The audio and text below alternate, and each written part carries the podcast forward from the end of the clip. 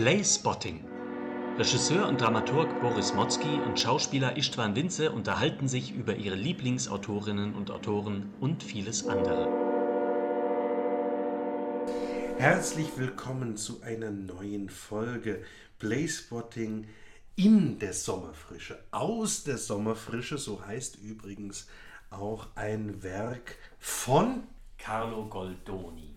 Mit dem wir uns heute beschäftigen wollen. Lieber Istvan, schön, dass du wieder Zeit und Muse gefunden hast. Wunderbar. Und was, äh, wie du schon gesagt hast, was würde besser jetzt zum Sommer passen als der heißblütige Italiener Carlo Goldoni. Ja, ich bin ja auch extra deswegen in Italien gewesen zur Recherche. Ganz frisch zurückgekehrt, erst seit einer Woche, aber dafür mit einem Basecap Italia bewaffnet. Nein, es ist tatsächlich so, dass wir ein bisschen überlegt haben, was machen wir so als Sommerfolge und wir hatten äh, die Form der Commedia dell'arte schon einmal gestreift, als es um Molière ging. Wir waren aber bisher selten oder gar nicht in Italien, glaube ich ähm, genau. was einen Dramatiker, eine Dramatikerin betrifft. Und deshalb haben wir gesagt, jetzt geht es doch endlich mal wieder um einen Klassiker und das ist natürlich Carlo Goldoni, wahrscheinlich einer der bekanntesten äh, italienischen klassischen Dramatiker. Genau. Und bei Goldoni ist ja das Interessante, dass über sein Stück Diener zweier Herren, was sicher das meistgespielte noch ist von ihm hierzulande, das ist, glaube ich, das, was man hierzulande am ehesten vielleicht noch verbindet mit der Commedia dell'arte.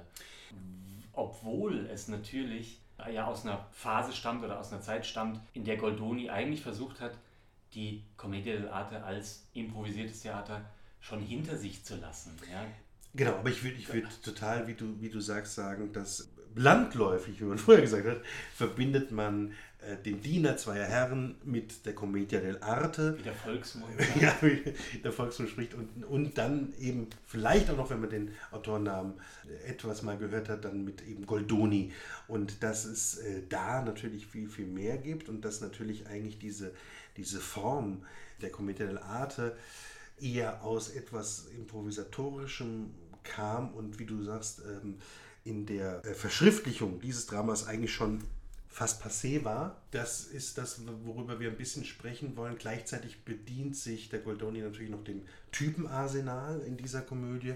Und der Diener zweier Herren ist, ist ja generell, glaube ich, eines der großen bekannten Theaterwerke. Nicht zuletzt deshalb, weil es oft auch noch als Open-Air-Produktion gemacht wird, weil es viele Überschreibungen gibt, weil es auch verfilmt wurde und weil es zum Beispiel auch die, ähm, ich glaube im gastronomischen Bereich spricht man doch heute immer von Signature Dish. Und das wäre so eigentlich das Signature Dish von Goldoni, der Diener zweier Herren, oder? Das ist so Absolut. wirklich dieses, dieses bekannte Werk. Äh, nicht nur von Goldoni, sondern auch von einem der großen Regisseure des 20. Jahrhunderts, Giorgio Strehler. Mhm. Das ist eigentlich das Signature Dish von Giorgio Strehler, der ja das äh, Piccolo Teatro Milano damals äh, mit begründet hat und lange Zeit geleitet hat. Und diese Inszenierung, die er da gemacht hat, die lief irrsinnig lange. Ich habe die übrigens, ähm, da können wir nachher nochmal drauf kommen, auch gesehen, äh, Anfang der Nullerjahre äh, als Gastspiel bei der ähm, bei den Maifestspielen in Wiesbaden. Ja. Und das war so eine, ja, oder, oder galt jedenfalls so als eine Jahrhundertinszenierung. Also das ist natürlich das ganz, ganz bekannte Werk von ihm.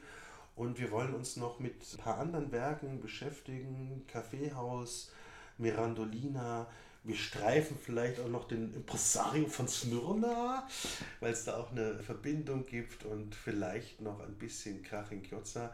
Die Trilogie der Sommerfrische erklang auch schon mal, aber so das, das Hauptwerk ist natürlich im Diener und dem Kaffeehaus und der Mirandolina zu finden. Bevor wir losgehen mit diesen Sachen, machen wir natürlich so ein bisschen Commedia dell'arte nochmal als Package und machen vielleicht auch ein bisschen, beschäftigen uns auch ein bisschen mit dieser Biografie dieses ja, doch auch sehr, sehr interessanten Lebens, äh, ja. was Goldoni geführt hat. Genau. Seine Biografie ist ja ganz eng eben verwoben mit der Theatergeschichte. Und das ist ganz spannend, weil wir, wie wir ja wissen, mein, mein Germanistik-Dozent hat immer gesagt, ich habe ihn dafür gehasst, immer irgendwelche Namen gedroppt oder irgendwelche Werke, die äh, keinem was ja. gesagt haben. Und wie sie ja wissen, ja, ist ja. Aber und, so mache ich heute noch Einführungen. Ja. Wie uns allen bekannt ist, so. es gibt immer zwei Studienräte, die dazu nicken. Genau. und also die, die, die Commedia dell'arte hatten wir, wie gesagt, bei Molière schon gestreift, die ist ja oder hat ja ihre große Zeit wahrscheinlich Mitte des 16. Jahrhunderts und ist hier bei der Zeit im 18. Jahrhundert bei Goldoni eben schon in der Krise. Das Theater hat sich weiterentwickelt, weg von diesem improvisierten Volkstheater, was von und mit eben ganz grob gezeichneten Typen lebt, die jetzt keine besonders tiefen Charaktereigenschaften haben, sondern sehr klar, sehr. Äh, bisschen schablonenhaft. Schablonenhaft, ja. genau, sehr schön ja. gezeichnet sind. Und ich glaube, der große Unterschied, wenn man es, also wir machen das ja auch immer ein bisschen gerafft, alles klar. Aber der große Unterschied ist zur Komödie, zur, zur klassischen, genuinen Komödie dell'arte und dann eben zu Autoren wie Gordoni, dass die Verschriftlichung, genau. also die wirkliche Verschriftlichung von Akt 1 bis Akt 3 oder Akt 5 und mit äh, allem, was dazugehört, mit wirklich jedem Dialog ausgeschrieben, dass die zur, zur Urzeit der Komödie dell'arte noch nicht stattfand, sondern dass eher was mündlich Tradiertes war und ein bisschen eher was war. Also wir haben im Vorgespräch, wir machen ja immer viele Vorgespräche, im Vorgespräch, als wir uns schon den ersten Sekt heute Morgen reingedödelt haben, sind wir drauf gekommen, dass natürlich dieses Stehgreifspiel, also was wir heute äh, ja kennen im professionalisierten Sinne des Improvisationstheaters, des Impro-Theaters, was ja vielen Regeln unterliegt, ja, und was ja also ganz, ganz viel natürlich an Basiswissen braucht, um ja. das machen zu können. Das ist ja nicht nur einfach mal improvisiert. Ja, Aber das ist so ein bisschen im Vergleich zur Commedia Es gab ein festgelegtes ähm, Figurenarsenal. Es gab diese verschiedenen Typen, die haben wir schon mal aufgezählt, müssen wir jetzt gar nicht so, ähm, ne, aber so vom, vom lüsternen äh, Dottore bis zum äh, Alecchino, der Spaßmacher, der äh, Blaupause auch wiederum sein wird für den Diener zweier Herren. Die, die auch immer gespielt wurden eben von darauf spezialisierten Spielern und Spielerinnen. Ja. Ne? Die haben nur eben diese Typen gespielt und nichts anderes. Was übrigens, ich glaube, das haben wir bestimmt auch schon mal gestreift. Wir machen ja diesen Podcast nun seit 419 Jahren. Ähm, das gab es ja noch sehr, sehr lange, jedenfalls im deutschsprachigen Bereich, dass man ja auch die Verträge bekommen hat, nicht als Anfänger, ja. sondern als Typ Naturbursche. Naturbursche, ja?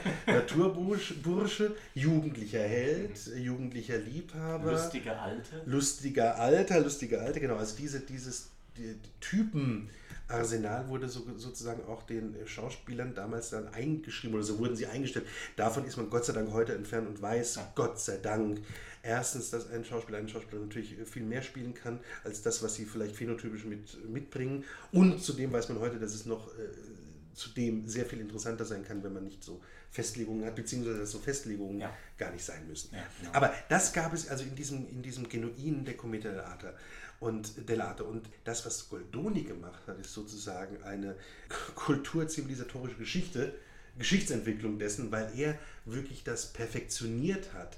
Also er bedient sich zwar dann genau diesen Mitteln, aber verschriftlicht sie, literarisiert sie damit und damit werden die natürlich in eine, naja, ähm, Verdichtung, Perfektion, Poetisierung getrieben, die das Ganze natürlich einfach nochmal anders ausbildet. Denn, genau. Äh, letzter Satz nur dazu, ähm, denn es ist natürlich damals immer, also das weiß man aus den Zeugnissen, immer einem kompletten, einer kompletten Tagesform schuldig gewesen, wie was wurde. Ja. Welche Spieler waren wie drauf, wie heiß war es, wie kalt war es, an welchem Ort man was war. Man, Publikum war da. Wie war das Publikum? Also das, was man heute vom, von der Show kennt, vom Unterhaltungsbereich, was man auch noch in Vorstellungen kennt. Natürlich sagt man auch, die Leute ja, haben ja. weniger reagiert und so.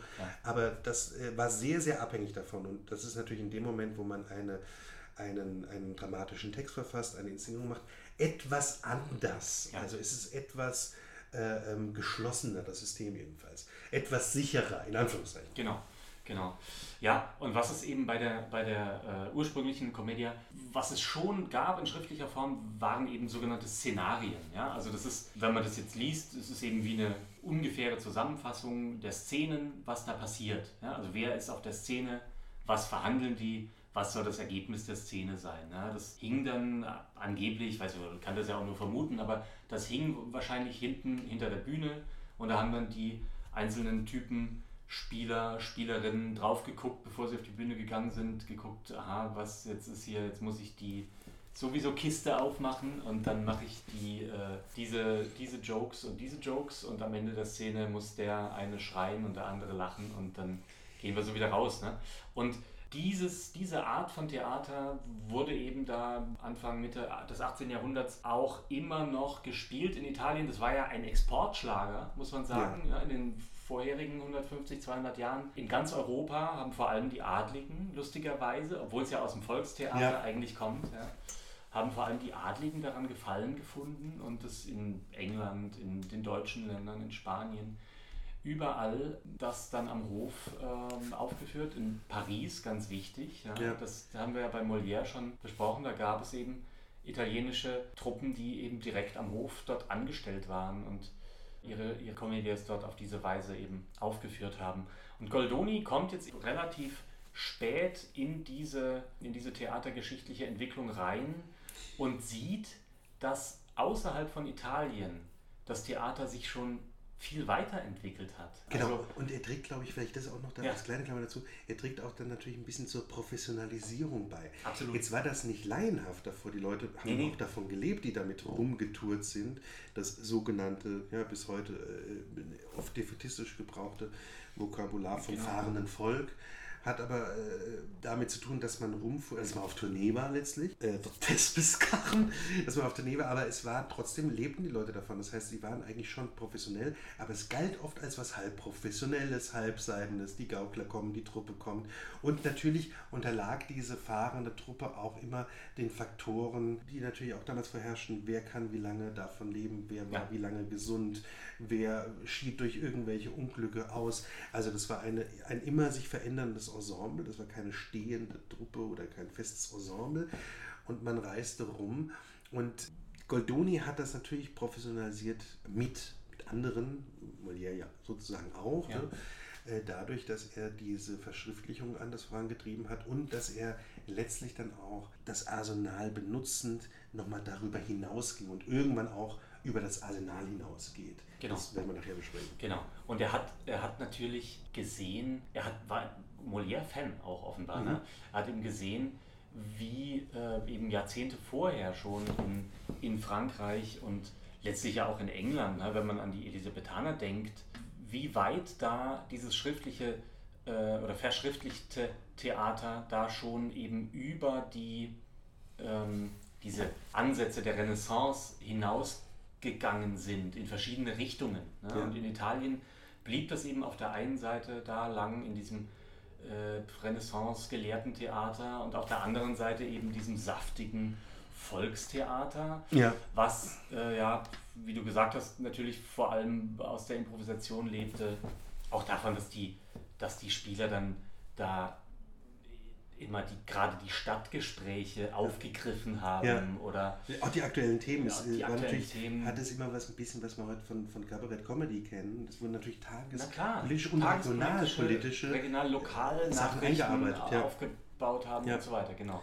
Er hat das 18. Jahrhundert, das müssen wir vielleicht einmal nochmal nachliefern, sozusagen durchlebt. Er ist 1707 in Venedig geboren und 1793 in Paris gestorben und hat dadurch auch natürlich Italien, Frankreich äh, nicht nur kennengelernt, sondern auch durchlebt und durchwirkt. Eigentlich nur mini-biografische Sachen, das wir noch mal wissen, hat er äh, Jura und Philosophie studiert. Ja. Und war auch erstmal als Jurist tätig in Chioggia, das ist eine für ihn dann sehr wichtige Stadt. Und er hat dann später auch in Padua promoviert und war als Rechtsanwalt in Venedig Rechtsanwalt in Venedig, das muss man auch nochmal machen, äh, tätig. Also hat Klar. aber immer als Hobby, wie man immer so merkwürdig sagt, als Hobby das Theater bzw. die Dichtung gemocht und sich schon früh da immer so parallel betätigt.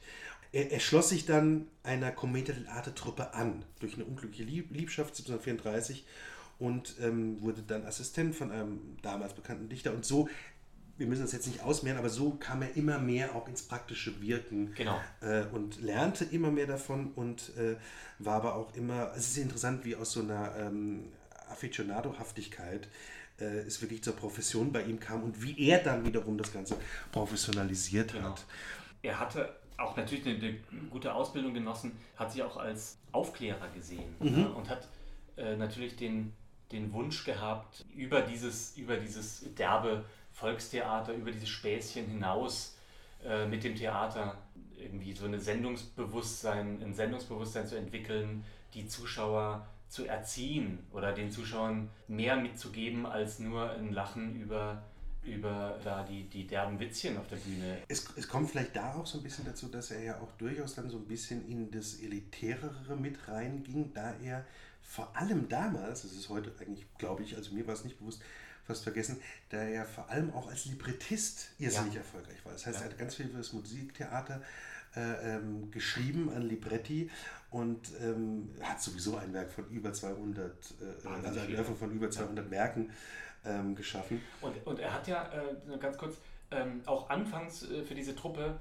ähm, nur Szenarien entworfen, ja. ja wo die dann äh, ja. eben selber mit improvisiert haben, hat dann aber immer wieder versucht, äh, den Leuten auch nahezubringen, dass er gute Texte schreiben kann und die denen zu geben und musste ja. dann aber auch immer wieder diese Leute dazu erziehen, dass die bitte nicht improvisieren, sondern seine Texte, die er wahrscheinlich mit hoher Kunstfertigkeit ja, geschrieben hat, diese Texte bitte auch so auf die Bühne zu bringen. Die waren es aber nicht gewohnt, weil die natürlich ja. Äh, aus ihrer Tradition heraus immer sich eben angeguckt haben, was passiert in der Szene, ja, und dann mache ich eben da meine Lazzi. Was ja auch funktioniert hat, ne? Klar. Klar. Also, also diese gewisse Innovation, die darf man wirklich nicht vergessen, weil ich glaube, das ist auch das wieder, was wir heute sagen, wenn man heute an Goldoni denkt, denkt man mhm. nur an Cometa dell'Arte und vielleicht noch den Diener zweier Herren, aber er war wirklich da ähm, ziemlich reformatorisch und innovativ ja. unterwegs, ganz im Gegensatz zu dem großen Kontrahenten Carlo Gozzi, genau. den du vorhin schon mal erwähnt hast, den man heute kaum noch kennt, den kennt man vielleicht noch, weil er die Liebe zu den drei Orangen Aus der Oper, genau. hat. Genau. Äh, und äh, Turan dort hat er auch eine... Auch das Libretto, äh, genau.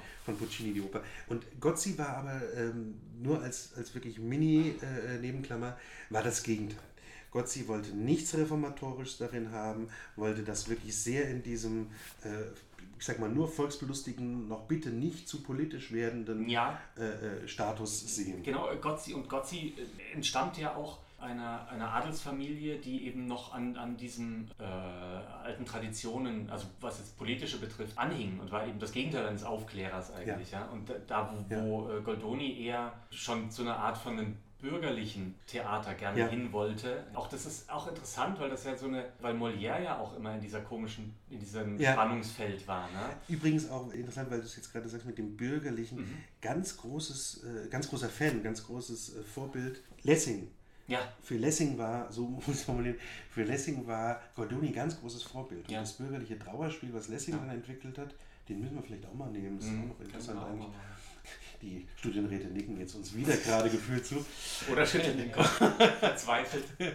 nee, aber, aber das ist interessant, weil, weil Lessings, äh, ne, also ganze Entwicklung der, der hamburgischen Dramaturgie und, ja. äh, und seine Theorie und auch sein Praktizieren des sogenannten bürgerlichen Trauerspiels fußt ganz viel auf Goldoni. Lustigerweise, weil man das erstmal nicht in Verbindung stellt, weil das mhm. ja ein bisschen was doch moralisches, nicht so lustiges bei Lessing erstmal. Mhm auf den ersten Blick jedenfalls hat. Aber da gibt es ganz viel äh, Vorbildschaft, die er bei Goldoni findet. Genau. Und äh, um noch mal ganz kurz das, äh, die Klammer mit Gozzi zuzumachen, ja, das, stimmt, äh, ich muss immer an Ponzi gerade denken. Pon ja, stimmt. Das genau. Ja. Dass die, die beiden dann, also neben anderen natürlich, die beiden dann schon so zwei Platzhirsche in Venedig waren, mehr oder weniger, und Gozzi aber eben versucht hat, auch die, die Comedia natürlich zu nutzen, aber eben, wie du sagst, das völlig unpolitisch zu belassen und äh, dann eher in so eine in so märchenhafte Welten, eben wie bei, bei Liebe zu den drei Orangen mit Prinz ja. und Prinzessin und so. Sehr märchenhaft, zu, zu ne? Genau. genau. Und also ja, nichts, was irgendwie revolutionär ausgedeutet werden könnte. Und bei Goldoni dann im Gegensatz wirklich es schon so Ansätze gibt, wo er auch anders als Molière dann den Adel richtig lächerlich macht. Die Adligen bei Mirandolina zum Beispiel. Und äh, Gozzi hat eben als auch Verteidiger dieses, dieses alten Regimes sozusagen äh, ganz, ganz schlimme Polemiken auch geschrieben gegen Goldoni und gegen seinen Umgang mit der Commedia dell'arte. Und also die beiden hatten richtig großen Streit da in, in Venedig. Und das Blöde war für Goldoni, dem die Stücke von Gozzi wahnsinnig beliebt waren beim Publikum. Ja. Und äh, Gott sei Dank äh, für Goldoni hat aber die französische Theaterszene bzw. der Hof in Paris von, von ihm und von seinen von seinem Talent äh, Wind bekommen. Und 1762 oder 63, glaube ich, kam dann ein Ruf nach Paris an die Comédie Italien, Ja. wo er hingeholt wurde sozusagen, um dort für diese Truppe Stücke zu schreiben. Paradoxerweise wollten die natürlich jetzt wieder von ihm keine ausgeschriebenen Stücke, Ja. sondern nur Szenarien, was er wiederum Aber er, hat, er hatte einen fand. riesen Erfolg. Er war Ja, plötzlich ja. Ein, ein komplett angesehener Mann in Ja. Frankreich, wurde auch zum Sprachlehrer äh, der, der Töchter des damaligen Königs äh, Ja, genau. und ähm, verlor das dann wieder durch die Revolution, bekam aber dann Ja. trotzdem wieder ein, ein gutes Gehalt. Also dem ging es ganz gut dann. Äh, vielleicht noch ein Wort zu dieser Kontrahentenschaft zwischen Gozzi und Goldoni. Das ist ja was, was man, ich würde jetzt sagen, heute nicht mehr so kennt, oder ich weiß es nicht, mir fällt jetzt gerade nichts ein, aber es gibt so ein Beispiel äh, im, im deutschsprachigen zwischen Heine und Platen. Also die, die absolute Kontrahentenschaft zwischen Heinrich Heine und August Friedrich von Platen, äh, äh, national wie sexuell orientiert bedingt, die sich da ja wirklich Bösestes um die Ohren geschmissen haben. Das hat was davon, wie das bei Gozzi und Goldoni war. Das Ja. war wirklich nicht lustig. Also das war keine, keine Imagehaftigkeit, dass äh, Güni Krassmann mit Marty Walser diskutiert, sondern das war schon, äh, das ging schon ziemlich heftig Ja. zur Sache. Ähm, das muss man vielleicht so ein bisschen dazu wissen. Wir könnten vielleicht zu diesem ersten großen und auch vielleicht größten Werk kommen, zum Diener zweier Herren, was lustigerweise auch recht, recht am Beginn seiner Autorenschaft Ja. steht. Äh, 1746, ne? genau, in Mailand ur, uraufgeführt, in Venedig spielend, der Diener zweier Herren. Wir, wir machen jetzt keine Inhaltsangabe, mehr, haben wir gesagt, sondern wir lassen drei Minuten Lehrzeit, in der äh, die gepflegte Hörerschaft sich das schnell mal im, äh, im Spielplan von Georgie Hensel reinzieht, worum es geht. Nee, aber ich- also viele Leute werden das, werden das ja äh, irgendwie kennen. Und für die, die es nicht kennen, können wir ganz schnell nochmal zusammenfassen. Es ist natürlich ein Plot, den man aus durch die ganze Theatergeschichte eigentlich seit mindestens seit Rom her kennt. Ja. es spielt Auch durch Shakespeare. äh, durch Shakespeare natürlich, ja. Es, es geht um eine junge Frau, deren Geliebter beschuldigt wird, ihren Bruder, glaube ich, getötet zu haben. Ne? Genau. Und der deswegen fliehen muss nach Venedig. Und sie verkleidet sich als Mann. Ja? Das ist schon mal ein schönes Grundsetting. Was wir so ähnlich natürlich auch bei in, in acht Shakespeare-Komödien Ich wollte gerade sagen, genau, was bei Shakespeare oft äh, vorkommt. Und Was jetzt, jetzt eigentlich auch wieder moderner wirkt, als es damals, glaube ich, sogar war. ja, Ja, äh, Genau.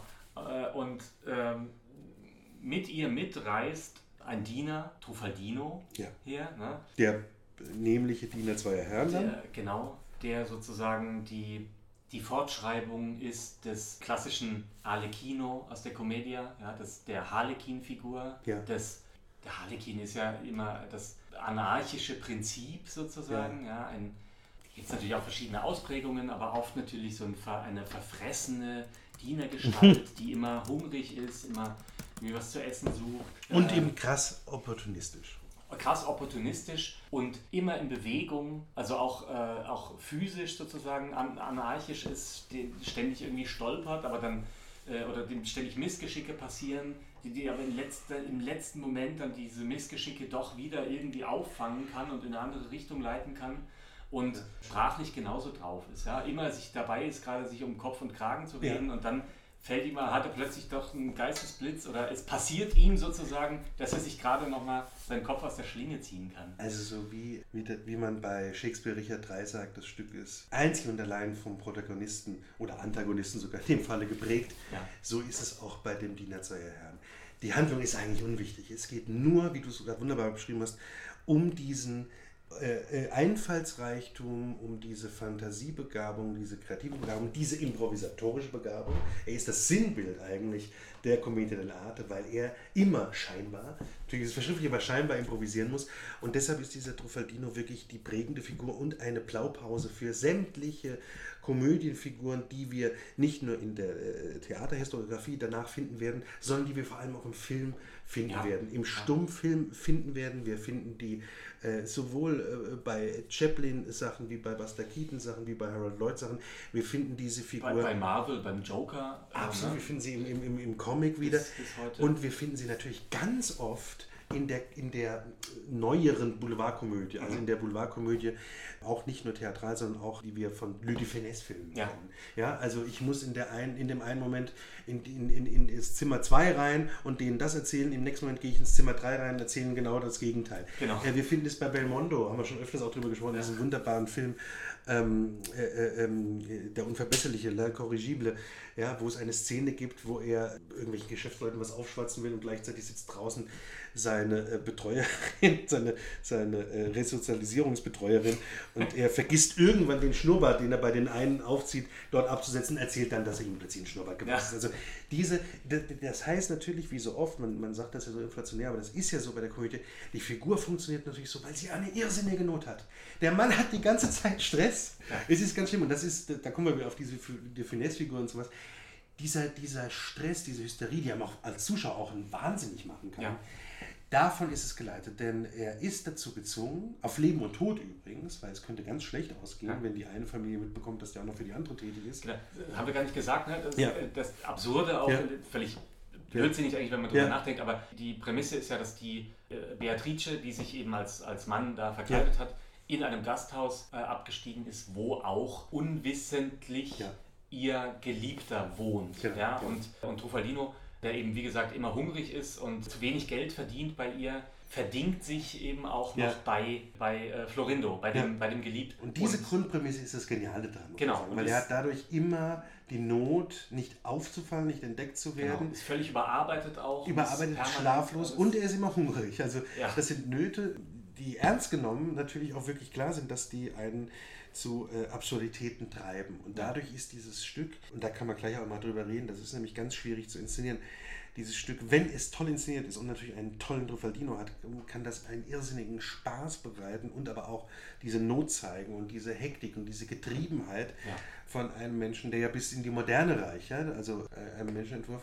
Und gleichzeitig kann das genauso natürlich komplett nach hinten losgehen, wenn das nur auf den Karlauer, ich muss nach links und nach rechts Ja. was ähnliches erklären, rekurriert und nur der gefräßige Opportunist gezeigt wird. Das Genau. ist dann zu billig. Genau. Und es funktioniert natürlich trotz, trotz dieser ganzen äh, Verschriftlichung und trotz diesem Versuch, das eben ein bisschen von diesem artistischen Ursprung ja, wegzukriegen, funktioniert es nicht ohne eine wahnsinnige körperliche Ja. Virtuosität eben in Ja. diesen Ja. Kunststückchen, in diesen Lazzi, in den Ja. Choreografien, die es Ja. braucht. Und das ist auch das Tolle hier ist die Verbindung von, äh, äh, wie du beschreibst, von Körper und Wort so interessant. Mhm. Weil der braucht beides. Der Truffaldino muss Ja. slapstickhaft sich durch die eine Tür, durch die eine Falltür zur nächsten äh, schlängeln und äh, sich dort unter dem Tisch oder etc.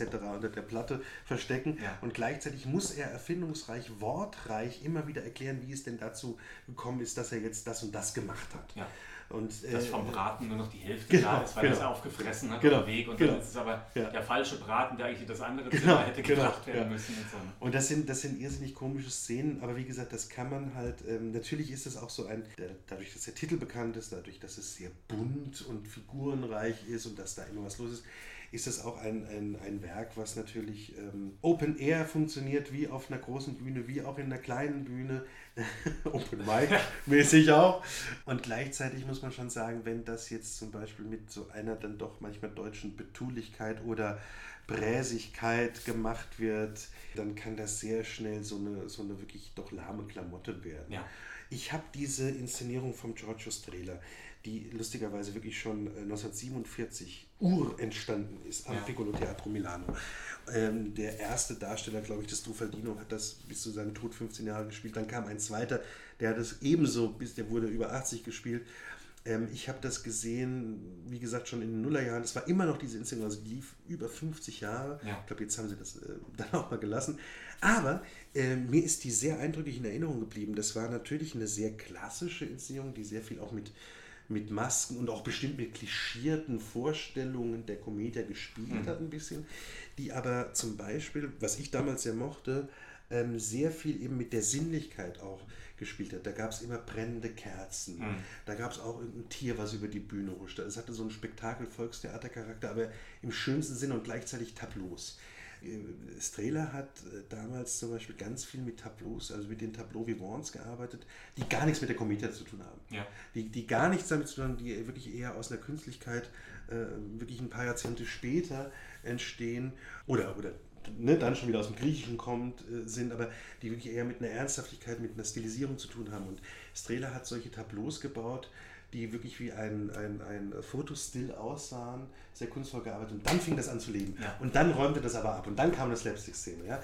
Und das war sehr, ich weiß nicht, war sehr toll geleuchtet. Das hatte alles so ein, so ein bisschen einen, einen schwarz-weiß plus golden Charakter Mhm. durch diese Kerzen und hatte dadurch so eine alles überstrapazierte Wörter, die wir immer haben, aber es hatte so eine tolle Poesie da drin Ja. und gleichzeitig einen irrsinnigen Witz und es hatte im besten Sinne dieses, dass man da ähm, ähm, ja, vom, vom, vom Lachen auch ins Heulen kam, weil die natürlich die, die Spielerinnen, äh, die dann auch das Piccolo Teatro da hatte, äh, oder bestimmt auch, auch jetzt hat, die das natürlich mit einer irrsinnigen Leidenschaft nach vorne gespielt haben und damit, wie gesagt, die Verbindung zwischen existenzieller Not und irrsinniger Artistik plus äh, äh, Komik äh, einem wirklich im besten, im besten Sinne um die Ohren gehauen haben. Ja.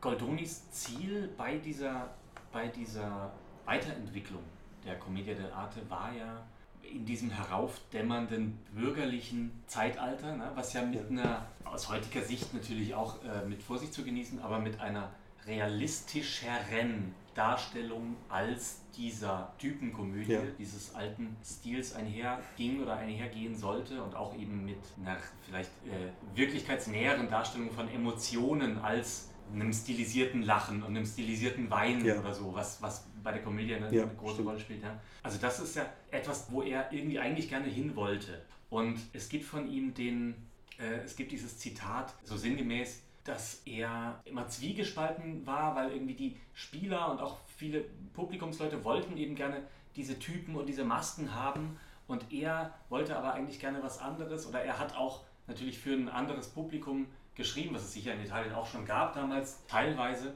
Und er hat gesagt, dass es, wenn man das jetzt so spielt, noch mit Masken, hat es, äh, ist es so, dass diese Emotionen, diese realistischen Emotionen, die er gerne möchte, sind unter diesen Masken wie eine Glut, die von Asche überdeckt ist. Mhm. Oder ja? Er wollte gerne die Masken eigentlich weghaben. Ja, ne, äh, ich finde, da, also da könnte man ja wirklich nochmal länger drüber reden, weil es ja auch was hat mit äh, heutigen Vorstellungen von Maske bis zu Puppe. Ja, Wo bedient man was, warum, wo kann es äh, vielleicht trotzdem wieder sogar, weil man so inflationär immer das Unbedeckte sieht, wieder was haben. ja kann das sagen, gleichzeitig muss ich auch sagen, ich kann das auch total, also persönlich total verstehen, Mhm. weil mich auch ganz oft, äh, jetzt ganz lapidar gesagt, äh, solche Maskengeschichten genervt haben. Mhm. ich, sagte, ich will doch eigentlich diesen Ausdruck sehen, ich will doch eigentlich ne, des Menschen äh, Antlitz sehen. So. Ja. Die Verbindung, wie so oft ist natürlich das Interessante, was ich meinte, also der, der Strehler hat damit gespielt und ist natürlich dann irgendwann wieder fallen gelassen, auch Ja. In der Inszenierung. Und ähm, es wird ja heute, wenn wir jetzt dann nochmal kurz die, die Kurve machen, wir sagen zwar die ganze Zeit, Diener zwei Herren wird so oft gemacht, aber ich habe es jetzt eigentlich auch schon länger nicht mehr gesehen, muss ich sagen. Ähm, ich habe es mal in Landshut gesehen von unserem Kollegen mm, ja, mit Julius, der den Trufaldino gespielt hat. Ja. Äh, sehr schön. Sehr klassische, sehr an Strehler angelegte Inszenierung eigentlich. Es gibt tolle Überschreibungen. Es gibt vom Richard Bean, ein zeitgenössischer englischer Autor, der so ein bisschen in der Monty Python-Tradition steht, Ein Mann, zwei Chefs, Mhm. äh, was die Caro Stolz mal wunderbar gemacht hat, ähm, was halt heu, also was so in, in, in irgendwo in England spielt an Docks und eher in so eine, in so eine Mafia-Geschichte, das so ein bisschen überträgt, äh, sehr, sehr witzig. Ähm, Turini hat, lese ich gerade in Turini hat es für die, Josefstadt- genau, Turini hat's für die Josefstadt gemacht. Ja. Turini hat ja eine große, große Leidenschaft für die Commedia dell'arte. Der Mhm. hat ja auch, ähm, es gibt auch von ihm eine Mirandolina-Fassung. Tu- äh, Turini bearbeitet gern mal alte ja, Stücke. genau. Auch gern jetzt im Alter nochmal, weil. Auch gerne seine eigenen dann. Ja, natürlich. Liebe Grüße an Peter in der, in der, in der, äh, an dieser Stelle. Also das ist, das ist ein sozusagen unkaputtbares Stück, aber das, was du gerade gesagt hast, ist ja eigentlich das Interessante. Er wollte damit woanders hin, dass es eben nicht nur eine Typenhaftigkeit ist und gleichzeitig ist er, äh, spielt er hier noch sehr mit dem Arsenal. Vielleicht kommen wir zum nächsten. Ja, Äh, Ganz- äh, ganz, ja, kurz, ja. ganz kurz noch da, dazu auch. Ja. Es ist ja dann auch in dieser Zeit, in dieser Anfangszeit des bürgerlichen Theaters, glaube ich, dieser Begriff des, ja, heute auch manchmal noch so verwendet wird, vor allem von Leuten, die nichts mit Theater zu tun haben, glaube ich, äh, des Charakterdarstellers Ja. entstanden, ne? weil man dann irgendwie die, sage ich mal, höherwertigen Rollen als, äh, also die mit einem tieferen Gefühlsleben sozusagen ausgestattet waren, als Charakterrollen bezeichnet hat und dann die eher simpleren, wie jetzt diese jugendlichen Liebhaber, die relativ eindimensional Ja. nur zu spielen hatten oder auch dann diese, diese Dienerfiguren, die auch relativ klar definiert waren immer. Das waren eben, die hat man eben nicht als Charaktere angesehen. Ja. Und auch wollte ich nur noch kurz äh, Ja. nachklappen nochmal sagen, wenn wir jetzt sagen, dass man ein, ein realistischeres oder realistischere Gefühle dar, darstellen wollte als das vorher, muss man natürlich auch sagen, dass es dann ja spätestens im, im Manierismus ist das natürlich dann auch erstarrt wieder zu einer neuen Form, die man heute als, ich glaube sogar noch schlimmer oder noch ungreifbarer, also ich, mich würde, glaube ich, so eine deklamatorische Inszenierung, wo Leute irgendwie immer mit erhobenen Händen so am, am Bühnenrand stehen, was ja dann im Spätbarock so bis ins 20. Jahrhundert hinein in der einen oder anderen Form so gewesen ist, finde ich, glaube ich, viel schlimmer oder damit kann ich viel weniger anfangen, als jetzt wieder dieses Commedia dell'arte-Ding. Ich wo- glaube, dass wir eine totale Sehnsucht übrigens nach der, ja, na- nach der Commedia dell'arte haben, weil die natürlich was sehr Frisches auch wiederum evoziert Ja. und sehr, was sehr Lebendiges und Ja. was sehr eben, äh, äh, ja, also transitorisch bedingt, hm, transitorisch bedingt, äh, nee, wirklich was, was immer anders war. Also das ist ja das, warum Ja. mögen wir heute, oder wenn wir es mögen, warum mögen wir dann aber auch Comedy und Kabarett noch, weil das Ja. was tagesaktuelles. Witziges machen kann, Natürlich. weil das nicht perfekt ist oder warum mögen wir Und Late Nights, an- ja, genau, weil es ja. einen ge- Ja. gewissen Anarcho-Moment, einen, einen Moment des äh, Unberechenbaren hat, ne? also immer der, der auch ja zu oft getätigte Vergleich, aber mit Sportereignis, wo man sagt, Fußball, Ja. womit ich jetzt ja nicht so viel anfangen kann, aber die Leute sagen, naja, für uns ist es immer toll, weil wir wissen nie, wie dieses Spiel Ja, ausgeht. klar. Und, Und- das ist natürlich was, was bei der Commedia dell'arte ein bisschen so war. Genau. Wir wussten zwar schon, zum Schluss soll das Pärchen X heiraten, Ja, man, aber man wie das dahin kommt, Genau, genau. Man doch kannte auch die Figuren. Und es kann Ja, eben nicht der, der Germanistikprofessor wie, wie bei Faust oder so Ja. äh, mitsprechen, die ganzen Sätzchen. Ne? Genau, und das äh, äh, ist schon, diesen Satz sollten wir eigentlich ganz fett drucken lassen. Deshalb sollte man mehr Commedia dell'arte machen, damit nicht der Germanistikprofessor, der Theaterwissenschaftler X und auch wir nicht schon sagen, und jetzt kommt sein oder nicht sein. Aber jetzt kommt nicht sein oder nicht sein, sondern jetzt kommt mal das zweite, nächste, wenn wir der Chronologie folgen, interessante Stück von Goldoni, das Kaffeehaus. Das wird heute auch gar nicht mehr so oft gemacht. La Bottega del Café aus dem Jahr 1750 in Mantua uraufgeführt. Da wollte ich dieses Jahr hin, habe ich es aber leider nicht geschafft. Und da ist, glaube ich, das Interessante, auch hier, ich finde wirklich, die Inhaltsangabe ist nicht, nicht so wichtig, weil es geht wieder um Diener und um Ja. verschiedene Liebschaften und verschiedene Tricksereien. Aber es ist ohne Masken. Er hatte zum ersten Mal es geschafft, Ja. es den Leuten, diese Typen ein bisschen auszutreiben. Und ne? es ist eine Komödie, und das ist das Interessante, eine Komödie des, des Ortes oder der Orte, Stimmt. nicht der Figuren. Ja. Das ist, finde ich, wirklich sehr, sehr spannend, weil es geht wirklich um dieses Kaffeehaus, was auf einer Piazza in Venedig liegen soll. Und es geht dann noch um ein Casino, um eine Herberge, also alles das so nebeneinander. Und man hat wirklich, eigentlich ist es eine Milieubeschreibung, eine atmosphärische Beschreibung, ein Stück über Orte, Ja. über Plätze, über das, was wir doch heute auch, glaube ich, immer wieder, oder also, mir geht es ja so, wirklich auch toll finden, einen tollen Ort zu haben. Warum geht man in Mainz an den Domplatz in die Salomeria äh, was trinken? Weil der Ort so toll ist. Da geht es erstmal noch gar nicht mal darum, wen man da trifft, sondern es geht um diesen, um, um, um diesen, äh, geht es Locky, ne, um diesen Platz. Aber das ist das, was er geschafft hat. Das gibt es ganz selten. Das ist ein bisschen bei Shakespeare im Sommernachtstraum, wo der Ort so eine große Rolle Ja. spielt. Ja? Ja. Natürlich gibt es immer mal wieder, ähm, äh, wir kennen das im Film später, jetzt springen wir hin und her, aber wir kennen das im, im Film, wo die Großstadt beim Film Noir natürlich die, eine der Hauptrollen spielt. Ja? Aber das hat äh, Goldoni, würde ich sagen, schon sehr, sehr exemplarisch gemacht mit dem Kaffeehaus. Und nicht, äh, nicht zuletzt deswegen, glaube ich, ist es auch ein Stück, was immer wieder gern gemacht wurde und ein, ein, eines der Stücke, was auch ganz früh schon überschrieben wurde. Lustigerweise, ich rede so über diese Orte, aber es konnte dann genauso sein, dass man sagt, das ist ein Kaffeehaus in Deutschland mit ganz anderem äh, natürlich äh, Mobiliar- und Typenarsenal. Ja. Und ganz kurz, Ja. noch, was eben geschichtlich und theatergeschichtlich auch dran interessant ist, dass es eben hier nicht um Adlige geht, sondern tatsächlich einfach um Ja. Bürger, ne? um Ja. Händler, um, um Ja. äh, diesen Kaffeehausmenschen. Und Ja, also das ist eben im, im besten Sinne eine schon frühe bürgerliche Komödie ist. Deshalb war wiederum Lessing großer Fan dieses. Stückes. Voltaire hat eine Bearbeitung gemacht, äh, das Kaffeehaus oder die, die Schotttländerin von Voltaire, also wo er äh, letztlich sagt, Lessing hat ein bisschen abgekupfert bei Goldoni. Und es gibt eine ganz, ganz bekannte Inszenierung von Rainer Werner Fassbinder, mhm. der das alles ein bisschen äh, natürlich transformiert hat. Mit dem Antitheater damals, äh, 69, hat er das mit Pierre Raben zusammen am Schauspielhaus in Bremen inszeniert und hat es lustigerweise, die Kritiken, da habe ich vorhin muss ich wieder ein bisschen lachen, als ich gelesen habe, an uns denken, er hat es alles ein bisschen im Sinne Arthur Schnitzler ja. sich gemacht. Er hat es ein bisschen verlangsamt, er hat ein bisschen Melancholie mehr reingebracht, ja. die Figuren ein bisschen umgedeutet und er hat es dann auch verfilmt. Und das ist eigentlich ein Stoff, wo man sagt, interessant, warum, ne? Also Fassbinder als Volkstheater, griechisches Volkstheater, radikaler Filmemacher. Der hatte aber genau daran wohl Lust an diesen Figuren, an diesen bürgerlichen ja. Figuren oder auch äh, ähm, ja, Milieuschilderungen, die es da gab. Ich weiß noch, wurde mir erzählt, es gab wohl auch eine sehr interessante Inszenierung am Staatstheater in Darmstadt vor ungefähr 20 Jahren von Matthias Brenner, der jetzt ja ah, Chef ist in ja. Halle, äh, die auch sehr auf dieses Volkstüm, also auf das, also im guten Sinne volkstümliche, aber kritisch volkstümliche da rekurriert hat. Also Kaffeehaus wurde, gibt es auch eine, eine Opernadaption, wurde also öfters adaptiert. Heute wiederum kommt es mir kaum unter.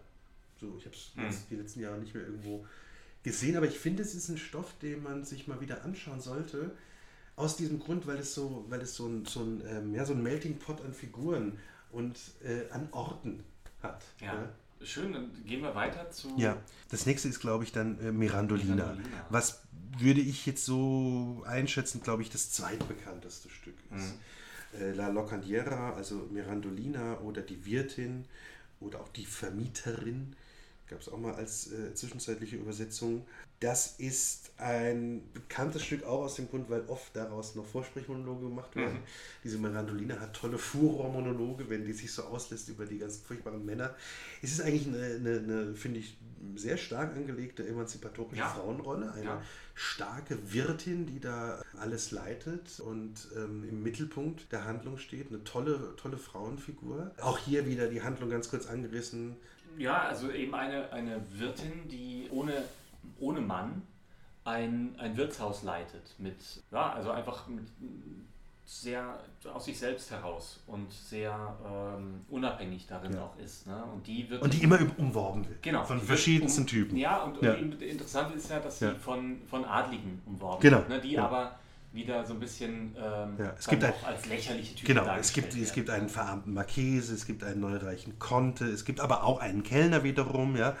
Und sie ist äh, total überdrüssig und sucht aber eigentlich eher aus Provokation dann die Nähe zu einem kompletten, Misa, äh, nicht nur Misanthropen, sondern wirklich äh, äh misogyn daherkommenden Menschen, der Cavaliere Ripafrata, ja. ein Frauenfeind.